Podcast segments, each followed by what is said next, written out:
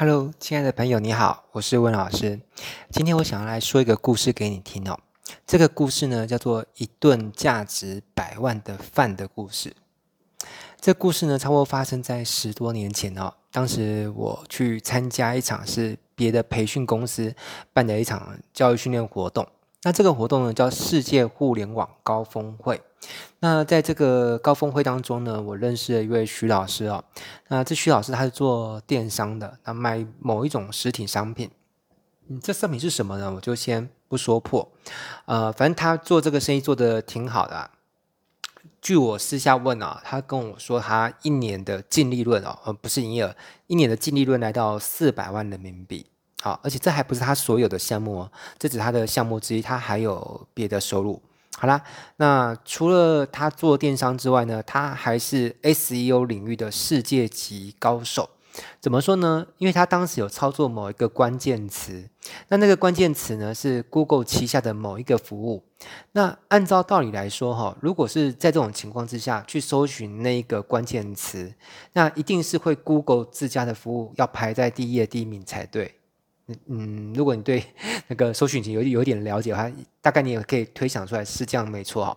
可是他居然能够操作到让他们公司的网站是排在 Google 的这项服务之前，好，所以 这真的是很难度非常高啊，就蛮不可思议的哈。所以业界又给他一个封号，叫做“打败 Google 的男人”哦，蛮有趣的。好了，那我我觉得他是在。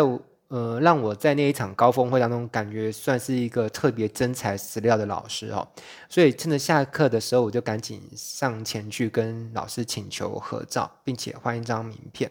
其实多年来我一直有这样的好习惯了哈。我不知道你有没有，如果没有的话，我也蛮鼓励你未来去听一些演讲。如果你对那个老师印象不错的话，可以这么做。好，大部分的情况下，老师都不太会拒绝。好，当然有些老师他是必须要你报名他的。付费课程，而且可能还不便宜才能拍照啦。这个每个老师的那个 规矩不太一样。好，那起码我目前来说，我好像是没有这样，但未来会怎么样就就不一定了。好，那拍照的话是有助于说让老师认识你嘛。你看，如果未来你 email 给他，或者是在脸书上，或透过任何方式，你你跟他联系，他不一定记得住你啊。毕竟他教过学生那么多，现场这么多人，对不对？可是你有跟他合照过，你传一张你们的合照，是他对你的印象就会勾起来了。好，那嗯，反正我我拍一张照，那这张照片我有放在我的脸书了哈，你也可以看这个照片，然后可以对照一下，就十年前的我跟现在的我有没有什么不一样？好，如果有发现的话，你也可以在。底下就是说说你发现这十年来威廉有什么不一样？就我自己的感受是，我是觉得这十年来我真的变得很多了。我觉得就是大概除了身份证字号 跟指纹没有变之外，我觉得很多可能个性、想法、思维，甚至连外表我都觉得嗯变变得蛮多的。好，那故事说回来啊，就是既然换了名片，那名片上面就会有那个徐老师的 email 嘛。那我因为我觉得这个老师是个宝。宝藏啊，哈，很多宝可以挖。那这个老师他是住在广州，那我当时是住在高雄，那我该怎么办呢？好，我有两个方案啊，你听听看。第一个方案是我写讯问这个位徐老师，问说，哎，你什么时候还会有机会来到台湾？好的，高雄，那我想请你吃个饭，向他当面请益。好，这是方案一。那方案二是写信问徐老师，就是我能不能飞去广州一趟，当面向他请益。那听到这边呢，你也可以。呃，暂停一下，然后思考一下，就是说你会选择方案一，问他什么时候有空来到我的城市，还是方案二哦，就是我能不能去到你的城市去一趟？嗯，好，那我不知道你会选择什么，但是我的想法是，我觉得与其指望山会走向自己，还不如自己走向山，还比较务实一点。好，对啊，因为我还要指望说，哎，下一次台湾又有办互联网行销高峰会，然后又再次有邀请到他，我觉得想这个事情好像。很很难说什么会发生，搞不好永远不会发生，对不对？哦，事实后来事实证明这件事情也的确后来就没有再发生了哈。那反正我就写了一封信给徐老师，就跟他说，哎，我刚好最近有事情要去一趟广州出差，那想问看徐老师有没有空，如果有空的话，想抽空去拜访他，那请教一些事情。但说老实的话哈，我是真的有事情要出差吗？答案是没有哈，我是专程过去的。其实商场很妙啊，就是有时候你明明是。专程，但是你要假装是顺便。反过来说，有的时候明明是那个路过哦，顺便办事情，然后呢，顺便去拜访对方。你要讲的是专程，商场就是这样子啊、哦，嗯，心机很深。好了，那既然我是专程过去，我为什么要假装是顺路呢？嗯，答案是，当时我跟这位徐老师也不熟嘛，我只是上过他课，有一面之缘的学生。那一个不熟的人的情况之下，如果说还要千里迢迢专门飞一趟过去对方城市，对方有可能会觉得。压力有点大，是你你是有抱持着很大的企图心，就是目的性很强。那有时候人家会对这样子的一个会面会觉得有压力，就会有可能会婉拒你哦。好，那所以我就说我是顺便去嘛，这样感觉好像比较自然一点。那我，我就买了一张机票飞去广州，好，如果没记错的话，好像就是一万多块台币吧。然后再从机场搭地铁，好，台湾是叫做捷运的哈，将近两个小时，就是。那时候不知道，其实广州很大，广州差不多就是五分之一台湾那么大，所以相当于什么呢？相当于从高雄出发到嘉义这么远的车程。嗯，好啦，反正我就是搭了两个小时的地铁来到广州南部一个叫番禺的城市。好，那去那边主要就是一个目的，就是为了可以跟这位。呃，网络行销界的前辈能够吃上一顿饭，然后问完几个问题，然后我可能要准备 打道回回台湾的高雄了。然后我原本以为我这趟来主要就是学习一些 SEO 的奥秘，哈，但是当然他也的确有告诉我一些 SEO 的大概三个关键吧，哈，最最最最重要的三个关键。嗯，但是我没想到，其实我最大的收获倒不是 SEO，就是我跟他闲聊的过程当中，徐老师无意脱口说出的另外一段话。其实这段话到现在都还是让我。印象很深刻，我觉得就是这是一个我目前来说经营企业的一个可以说是秘密的心法，甚至是我的中心思想。好，那不夸张的说，我觉得那一顿饭，那一顿饭啊，我所获得的知识跟启发，我觉得对我的人生整体来说啦，一辈子来说，我觉得至少会价值百万以上。我觉得最这是最保守的估算方式。所以，即便是花了一万多块的机票飞一趟，那还有时间成本，你觉得这样值不值得？我是觉得非常值得。好，那多年之后的现在，就是我现在其实生意获利能力还算不错，那我也开始成为别人眼里的老师。那我教过学生很多很多了，我教过成千上万的学生了。但是你说我教了这么多学生，我也没有看到有人可以像当年的我一样这么有行动力。坦白说，非常少。大部分的学生都下课就鸟兽散，呃，直接往往后面离开。嗯，特别是台湾学生特别会这样子。其实有时候我是觉得蛮难过的。嗯，真的好，因为我我两岸都有在授课，我觉得相比之下。台湾的学生对于学习那个饥渴度，跟还有对于老师向老师挖宝的那种执行力啦，真的是，嗯，就是普遍来说没有很强，偶尔也会遇到很很强很饥渴，但是真的是就是人口比例的相相对来说算少数。嗯，好啦，那下课之后会找老师合照啦，讨名片，而且重点是，即便前两个动作的确是有些学生会做，但是会写信给老师，然后。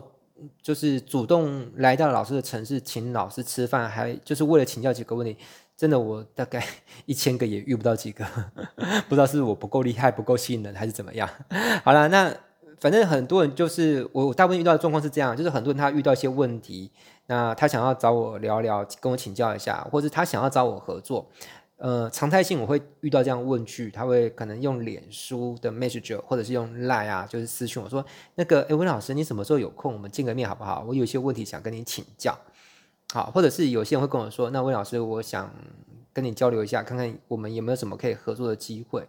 那通常我都会礼貌性的回答，就是说，哎，可是我现在住在台南呢。好，那对方有可能住台北或者是台中、高雄。Anyway，那反正十有八九，当对方听到我住台南的时候，对方会接着怎么说？他会说：“啊，那你什么时候有有空来到台北的时候，到时候跟我讲一下，我们就约一下碰面。”那通常我会为了维持 一个礼貌的状态度了啊，就就是说，好啊，那如果我真的有去台北，而且是有空的话，我会再跟你说。嗯，好，那现在其实坦白说，我很少会去台北啊，就是搞不好一两个月才会不会去一次都还是个问号。而且即便我有去。会不会有空档去跟人家见面？是，呃，就是碰碰运气啊，看见这个面花个一两个小时见一个人，然后聊聊看看有没有什么合作的机会。我会不会这么做？坦白说，不太会。为什么？因为我去都是任务导向性的嘛。我去就是为了解决某些任务，然后解决完我就赶快回来啊，赶快回来我就可以继续写讲稿、录课、演讲啊，对不对？所以我其实很难会有所谓的，就是去台北一趟，然后忙完之后有空，然后跟找个人见个面聊一聊这个。其实不太会发生在我身上。而且重点是你有没有看出关键在哪里？关键是哦，就是一个人如果想要跟我请教问题也好，或是跟我谈合作也好，那他不愿意是从他的城市来找我，而是指望有一天我去到他的城市的时候，再顺便碰面一下就好了。那代表以下几种可能哦：第一，他要找我问的问题，其实那个事情不是很大啦，而且也不是很急迫。那而且这个事情有没有解决，对他而言能够带来的利益，其实是。不是很大的，万一没有解决，对他而言也不是一个什么特别严重的事情。要要不然我举例看看啊，你看啊，如果今天有一个人他遇到的问题，好，如果把这个问题可以能够妥善解决得很好，能够替他或他的公司带来的价值是十万、三十万甚至一百万，你觉得一般人会不会有意愿特别抽时间跑一趟我的城市来见我？我想对大部分人来说应该会了哈，除非他是一种顶级富豪，比如说像郭台铭啊、啊比尔盖茨诸如此类，那对他而言他就没这个必要嘛。但是我想对一般来说应该是会愿意的哈。那又反过来说，如果这个人遇到问题，他找不到我帮他解决，他会每个月损失十万甚至更多，那他会不会有空来见我呢？我想也是会的。那我觉得大家做好能力分工嘛。好，分层次，就像医院也有分小诊所跟大医院。我觉得我是个有能力帮人家解决这种十万、三十万或一百万等级以上的商业问题的人。那其实我应该要专注服务有遇到这种等级问题的人就好了。那遇到问题不大的人，其实就不需要来找我，他可以去找一般的人或一般的公司，都是 OK。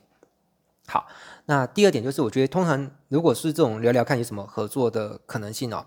他这种人就是通常对于合作还没有一个明确的想法，或是该想法可带来效益也不是很大。那这种通常都是跟我见面之后，他会跟我介绍他们公司，介绍他自己，介绍产品，然后呢，接着要 他就会期望说换威廉来动脑袋，花时间去想我们怎么合作。其实这个我是会 呃，就是避而远之啊，因为我觉得这样这样太累了哈。我我原本的工作已经已经够辛苦够耗时间了，我实在是不太有兴趣。就是主动还要花时间去帮一个人想，就是哎，你的产品我花时间去理解吸收之后，我来想我们怎么合作。通常我会比较期望是一个人他他已经了解过我了，也了解过我公司的资源是什么，那由他来想，他来提案说希望怎么合作，那我直接花时间听完，然后判断可不可行，这样子我觉得比较好一点。好了，但这个没有对或错啦啊，就是说如果今天我真的很缺一个合作对象，我可能会这么做，但是大部分情况下，其实我我没有没有很。缺多一个合作的厂商了哈，好啦，反正我是这样想，就我的一对一碰面时间，就是基本上我会拿来安排接那些有很大的问题找我的，或者是很急迫性的问题找我的。那我觉得我这样才能最有效率的让我的脑袋是为人们服务嘛。那问题不是很大，如果他没有遇到一个问题是解决完可以替他赚十万以上、二十万以上的，那我觉得这种程度的问题，他就去找别人，或是上网 Google 爬文一下也可以哦。好了，那。第三种可能，我觉得其实我要自我检讨一下，就是为什么会有这么这些人用这种方式来跟我联系？